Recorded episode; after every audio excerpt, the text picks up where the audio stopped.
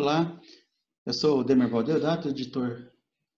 do Linha de Divisa, e eu quero deixar como sugestão para esta semana, semana de 25 de agosto de 2020, os dois vídeos que já foram postados, um foi postado há duas semanas, gravado com o, o filho do cacique e atual cacique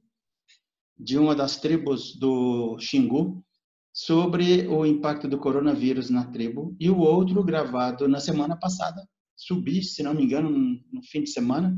ou na sexta, no fim de semana, não me lembro, gravado com um missionário terena do Mato Grosso do Sul, onde ele relatava as dificuldades que os médicos sem fronteira estavam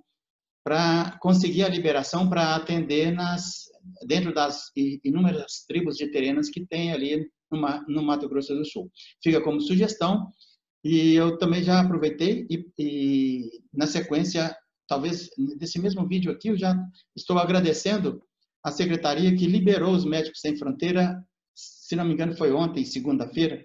Fica a sugestão, todos tenham um bom dia, vamos acompanhando a situação da, dos indígenas é, no meio da pandemia pelo Brasil, na medida em que for possível, fazemos as entrevistas e os contatos.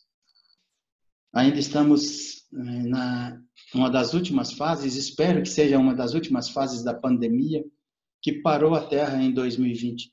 Estamos, eu estou de posse aqui de um ofício da Secretaria Especial da Saúde Indígena, que me deixou bastante satisfeito, bastante feliz pela é, resposta às solicitações das tribos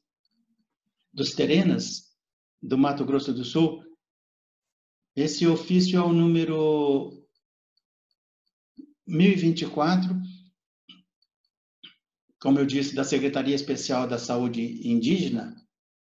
liberando os médicos sem fronteira para se deslocarem até as tribos para dar o atendimento preventivo ou reativo em algumas situações com relação aos indígenas contaminados. Então, quero dizer que é,